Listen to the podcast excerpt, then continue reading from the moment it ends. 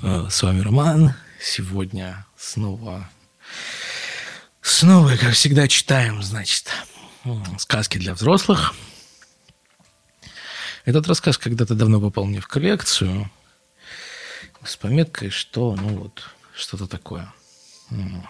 Автора не знаю, опять же, как всегда, автор, автор свяжись, если есть какие-то там что-то, что-то, то свяжись со мной, пожалуйста. Вот. Трогательная такая штука, мужская, мужская. меня, ну, меня, по крайней мере, трогается вот какие-то такие моменты. Трогательная штука. Менее суток. Извините, вы не хотели бы провести со мной время? Недорого. Всего за тысячу рублей. Я мгновенно повернул в сторону голоса голову она скользнула взглядом по моему лицу и опустила голову, пытаясь спрятать подбородок в воротник пальто. я тупо рассматривал ее, ничего не отвечая. Волосы, собранные в хвост, припухшие глаза, через плечо перекинута красная сумочка. Пальцы нервно теребят складки. И вдруг она резко повернулась и торопливо пошла в сторону зала ожидания, словно вспомнив о чем-то. Я все так же молча проводил ее взглядом, пока она не свернула за выступ стены. Ну, докатились. Уже проститутки барышнями выглядят. Или, может быть, все они в проститутки подались. Вид-то у нее ничего, не потрепанный, подумал я про себя. Еще раз взглянул на расписание, потому что из головы время прибытия нужного мне поезда от такого предложения взяло и вылетело и отправился на стоянку к машине. Сел за руль, вставил ключ в замок ожидания, но почему-то педаль газа трогать не хотелось. Хватило странное чувство. Старый дурак, что никогда кино не смотрел, книжек не читал. Или жизни вообще не знаешь. Чего вдруг задергался? Вынул ключ, хлопнул дверцей и, ничего не объясняя самому себе, отправился снова в здание вокзала. Где она? Взгляд пробежал по народу. Глаз невольно фиксировал красные предметы на женщинах. Ага, вот и знакомая сумочка. Барышня примостилась на жесткой скамейке в самом углу зала и внимательно разглядывала стену. Я направился к ней. Протянул руку, дотронулся до ладони. Почувствовал, как на руку упали капли, слезы. Может, она в первый раз на учительницу пения похожа. Дожили. Пошли сказал сухо и протянул ее за руку. Развернулся, быстрыми шагами направился к выходу. Держал я крепко, хотя она не вырывалась, покорно стучала каблучками следом. Открыл дверцу машины. «Залезай!» Она не двинулась, слегка подтолкнул ее в спину. Она осторожно села на сиденье. Молча завел двигатель. Молча ехали. Не знаю, о чем уже она там думала — а я всякие варианты перебрал в голове. Но больше всего ругал себя. Ну зачем? Ну зачем? Зачем мне опять больше всех надо? Кто она? Какого черта я ее подобрал? Ведь не воспользоваться же ей собираюсь. Что бы Машка сказала, если бы узнала? Сказала, мой отец совсем сбрендил, баб на вокзале подбирает, нормальных ему мало. Куда отвезти? Прервал я молчание. Куда хотите? Тихо прозвучало в ответ. Адрес говори. Я начал нервничать. Отвезут туда, где она живет, пусть выплачется, выспится. Может, завтра найдет другой способ раздобыть свою тысячу. У меня нет адреса. Я резко принял вправо и нажал на тормоз. Это как это нет? Развернулся к ней всем корпусом. Она сжалась, сутулилась. Лицо казалось почти запрятанным в воротнике. Я не в этом городе живу. Так, живет не в этом городе, в глуши какой-нибудь. А здесь, значит, подрабатывает. Черт, вот зачем это мне надо было? Вдруг она еще и нездорова. Хм. Я закурил. Может, это первый раз? И клиентов она никогда не имела. Все возможно. Надо бы остановить барышню. Я открыл дверь в квартиру, пропустил ее вперед. Она сделала шаг и остановилась. Темно. Я вошел, включил свет, закрыл за ней дверь. Сбросил куртку, разулся. Она стояла возле стены. Я сделал привычное движение, чтобы помочь ей снять пальто. Но какое-то чувство брезгливости остановило меня. «Сними пальто и обувь. Я в кухню». пару минут она появилась в дверном проеме. Я на мгновение задержал на ней свой взгляд. Стройное, трикотажное платье чуть ниже колен. Поясок подчеркивает талию, волосы светлые. «Ты где работаешь?» — спросил я. Зажег газ, поставил чайник. Надо бы приготовить пару бутербродов к чаю. На вокзале. Это приработок или постоянная работа? Она стояла, прислонившись к косяку, опустив глаза в пол. Скорее приработок. На эти деньги не проживешь. Да и не каждый день, как хозяйка скажет. Значит, у тебя есть хозяйка? Работодатель. Да, я сразу подумал о своей Машке. Крутится в каком-то занюханном бизнесе. Это со своим-то университетским образованием. Может, ее толкнуть что-нибудь на подобные подвиги. Самое крайнее, безысходное. Нет, моя Машка не сможет. Никогда. У нее нравственный закон внутри. Книжки ей читал. Хорошие, правильные. Вдруг меня ошпарила мысль. А что я знаю о своей дочери? Да нифига. Только то, что она лопочет мне по телефону. А чем она живет на самом деле? С кем она живет? Где проводит вечера, ночи? На все ответ один. Папа, меня все ок, не переживай. Обязательно поговорю с ней в этот приезд. Все вытрясу. Если получится. Если позволят. Стало немножко грустно. Живу вот уже около 50 лет. Имею какой-никакой, а все же жизненный опыт, образование. Пишу умные статьи. И даже две книжонки издал. Пусть тоненькие, но очень научные. А перед таким, если не дай бог случится, бессилен. Так, ладно, чего-то я разошелся. Трогало ли меня когда-нибудь, что чужие дочки по вокзалам и массажным? Ух, как меня разволновало, как только подумалось о своем, шкурном. «Чай будешь? А можно кофе?» Она впервые подняла взгляд и посмотрела на меня прямо, не потупившись. А глаза, надо отметить, не глупые и печальные. «Можно». Я достал турочку и насыпал кофе. «Можно мне руки помыть?» «Нужно». Мы сидели за столом. Она маленькими глотками пила горячий кофе без сахара, не притрагиваясь к бутербродам. «Сколько хозяйка тебе платит?» «Зависит от выручки». «И сколько выручка за ночь?» Я решил быть прямолинейным. Но она продолжала спокойно пить кофе. «Я по ночам не работаю. Ночью есть точка в самом вокзале. Я на площади, перед вокзалом. Ночью спрос все равно меньше, чем днем». «Батюшки, как я отстал!» Мне казалось, что спрос-то как раз там в ночное время-то. Я закурил. Предложил ей. Отказалась. «У тебя есть документы?» «Есть. Паспорт. Только я вам его не дам. Запишите данные». Она открыла свою красную сумочку, порылась несколько секунд и протянула мне книжицу. Ого! Иностранная гражданка. Это же, получается, наши едут туда подрабатывать, а их ихние сюда. Мир сошел с ума, или я безнадежно отстал. И давно ты этим занимаешься? Чем? Подрабатываешь на вокзале? Около года. Я работаю в киоске печатных изданий на привокзальной площади. Там, не здесь. Какой киоск? При чем здесь киоск? Я начал тихо психовать, потому что мои, мои мозги не улавливали логики. Финская проститутка на нашем вокзале, которая работает в каком-то киоске на привокзальной площади, печатное издание. Ты чего мудришь? Давай выкладывай, зачем ко мне подошла? Она поставила чашечку и беззвучно заплакала, опустив голову. Мне очень нужна тысяча рублей. Подошла, хм, потому что у вас лицо хорошее, не из толпы. У меня не было выхода. Ты что, побираешься? Я окончательно запутался.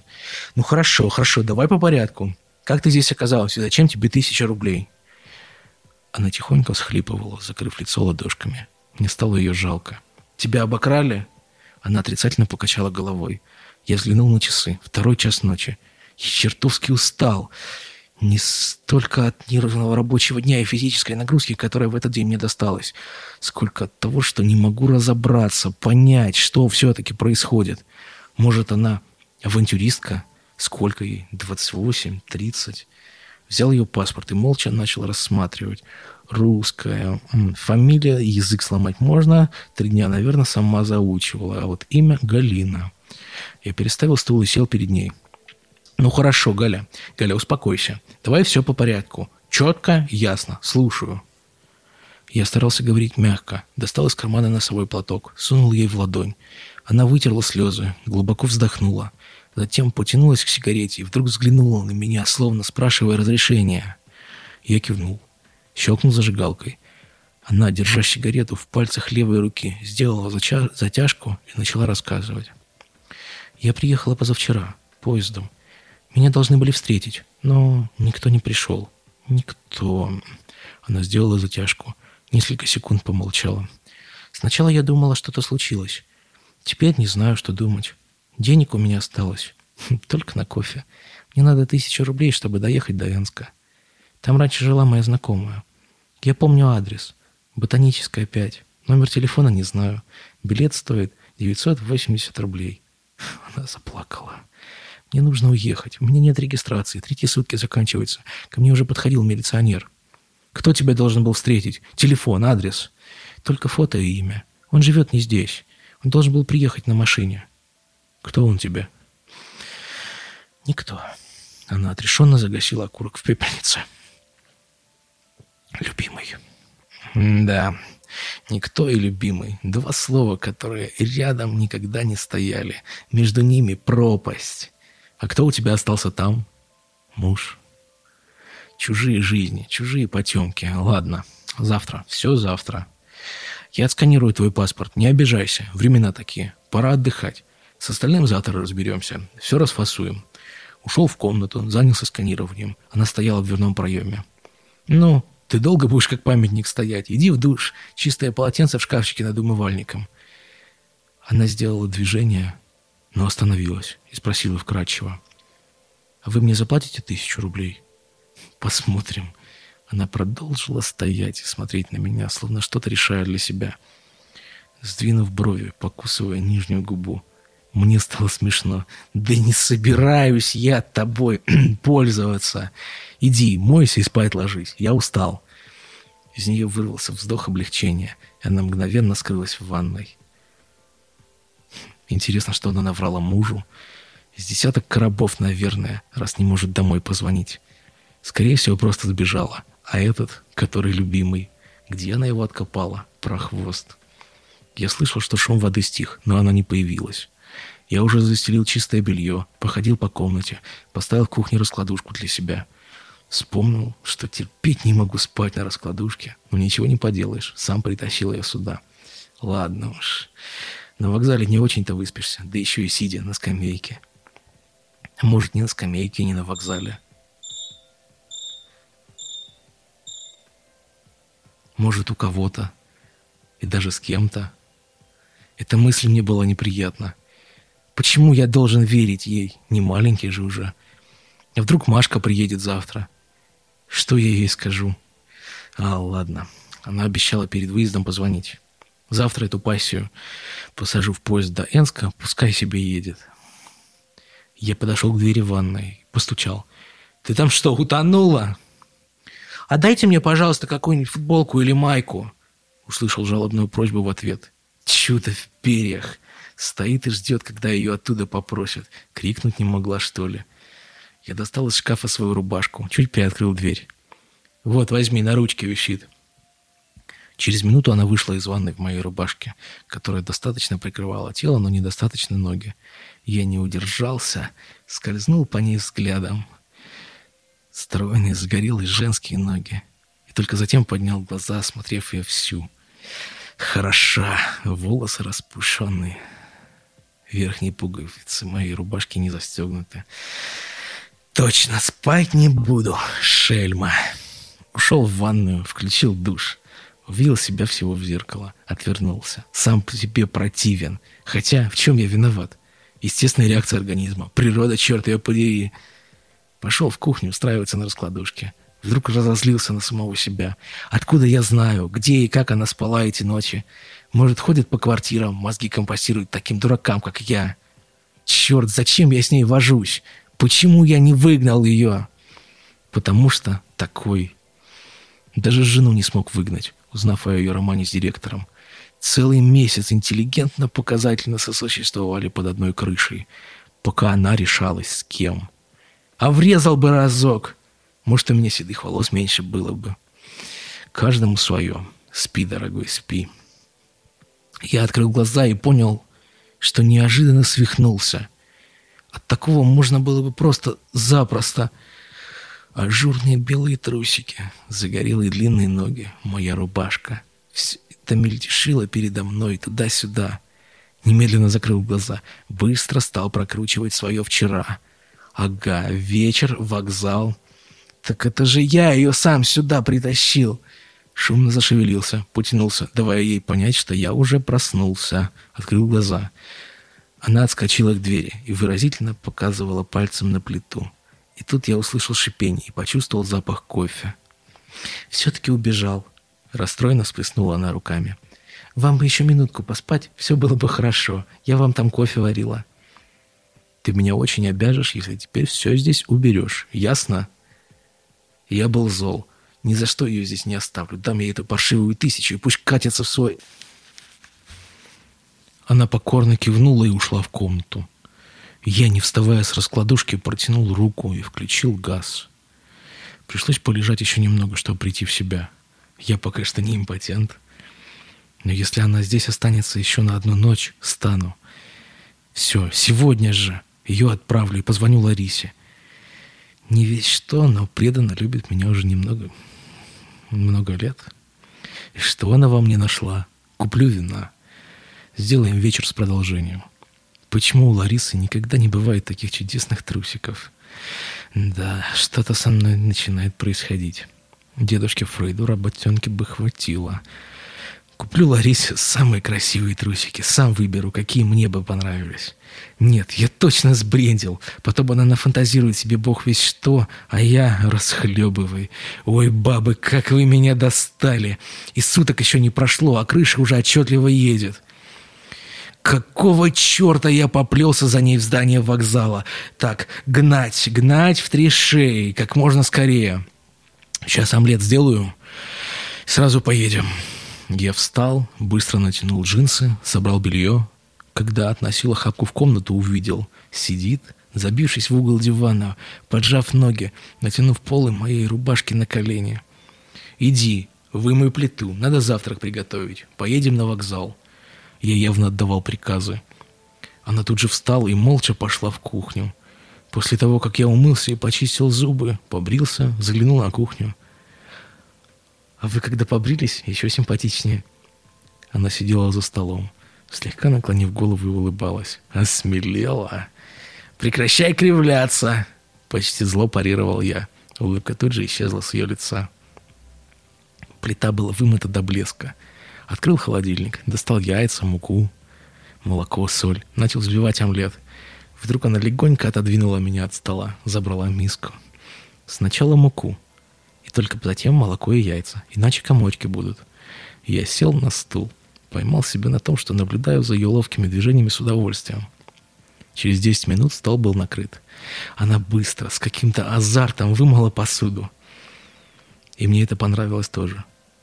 Сделала легкий макияж, переоделась в платье и, и положив поученически руки на колени, села, ожидая своей участи. «Ты не смотрела, во сколько поезд на Энск?» «Вечером. Восемь с чем-то». «Значит так.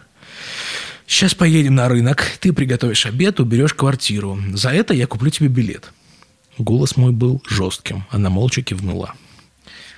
Я, я ею любовался. Она так изящно и кокетливо торговалась, что тающие продавцы Кавказцы уступали ей лучший товар по самой низкой цене. Взвешивали сверхом. Кроме запланированной курицы и молодой картошки для гарнира, она набрала всяческой зелени и фруктов. А я почему-то решил купить бутылку вина. У меня было давно уже не приходящее ко мне, наверное, с той поры, как я узнал о директоре, ощущение – ожидание праздника. Я не стал себя за это упрекать мысленно, не стал отговаривать купить вино. Голова моя, моя легко и приятно кружилась. Я заметил еще, что иногда вдруг глаза ее становились отсутствующими, и она, забыв обо мне, словно пропадала, улетала мысленно куда-то. Не на вокзал ли? Мы ехали по проспекту к дому. «Ты как давно со своей подругой из общалась?» Она просто знакомая. Я у них гостила, еще до замужества. Ясно, подумал я. Приедет, а там уже ни дома такого, ни улицы, банк какой-нибудь или супермаркет построили. А знакомая укатила три года назад на острова Фиджи, безалаберная и легкомысленная. Опять испортилось настроение. А муж... Она словно отодвинулась от меня, хотя даже не пошевелилась. «Ясно. Не хочешь рассказывать? Не надо». Опять ехали какое-то время молча. На меня распирало любопытство. Сегодня мне все хотелось о ней знать. Ну, если не все, то хотя бы частично. Я понимал, что не имею права даже на эту частичность, кто я для нее. Но знать мне было необходимо, и это желание было сильнее остальных. А этот, ну, который никто, откуда он? Она совсем сникла, и я отругал себя. Чего ты лезешь в душу? Сегодня она как будто успокоилась и повеселела, даже не плакала ни разу. Но мое любопытство оказалось сильнее, чем жалость. Узнал, что читая русскоязычные журналы в киоске, она наткнулась на письмо, которое произвело на нее сильное впечатление. Написала ответ, завязалась переписка. Рассказывала о том, что задыхалась там без привычного своего общения, без нашей душевности и вообще без русскости. Смешно было все это слушать, и в то же время стало обидно, и хотелось накричать на нее. И не только на нее, на них всех. Чем, чем вы, дуры, думаете, когда туда так стремитесь? Но в голову вкралась другая мысль. Вот Машка моя приедет и скажет в ответ на рассказ о моем приключении. Какое у вас право нотации читать? Это вы, умные, сильные, гордые, правдолюбивые. Кем вы еще себя считаете? Позволили довести страну до такого состояния. Учитель и врач не могут накормить детей, пенсионеры роют мусорные баки, а проститутки чуть ли не героини нашего времени для девочек-подросток. Вы что-нибудь сделали, чтобы помешать? Вы на что-нибудь способны, кроме нотаций? Да много чего она еще сможет сказать, и ответить ему будет нечего. Настроение было испорчено, испорчено окончательно. Она оказалась шустрой в домашних делах. Просто летала по квартире, отдавая мне распоряжения. А я не заметил, как оказался на подхвате. Хм. Через минут сорок квартира съела чистотой, нигде не было пыли, о которой я всегда говорил. Пыль не деньги, она никогда не заканчивается. Затем мы переместились на кухню, и я опять был подсобником.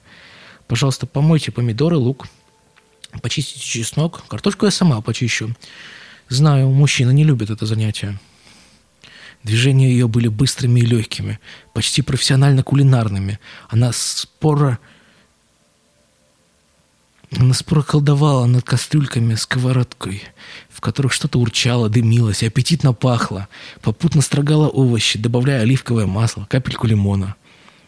Иногда на секунду замирала, вспоминая что-то особенное, покусывая губу или ноготок указательного пальца – и снова либо открывала холодильник, либо вынимала из шкафчика различные специи.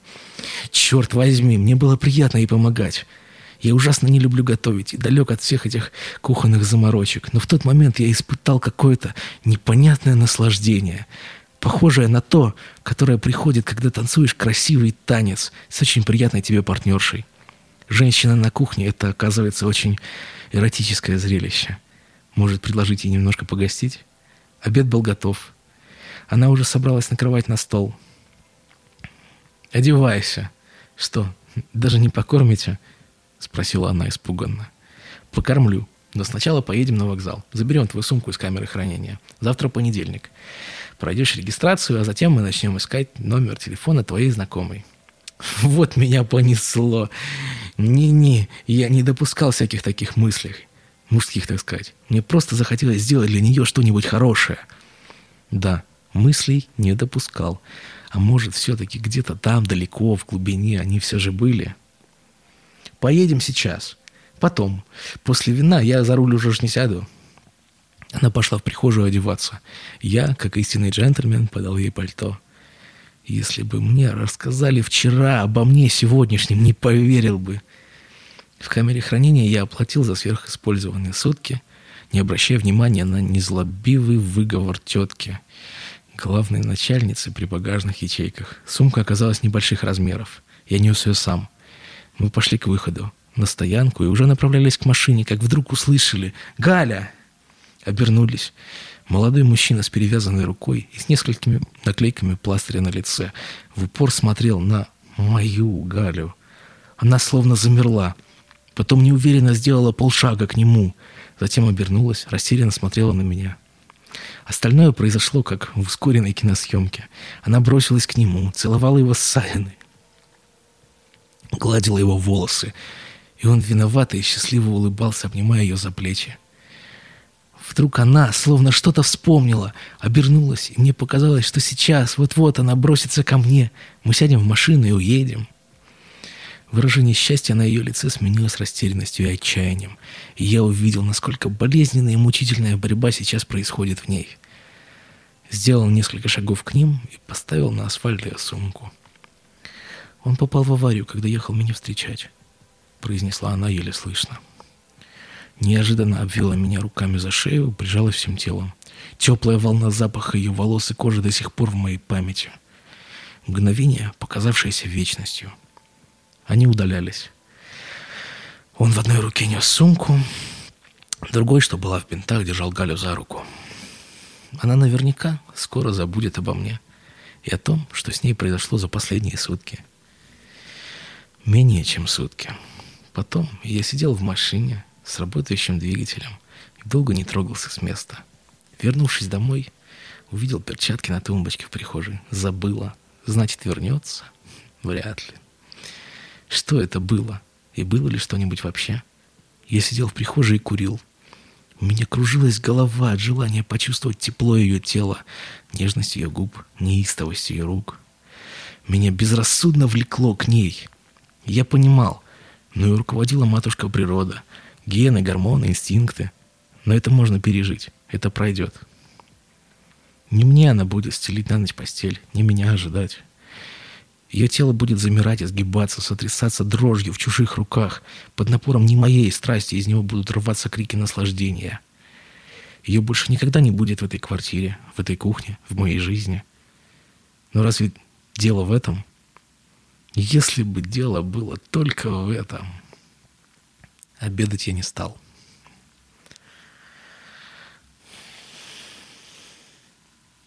Сладких снов, ребят.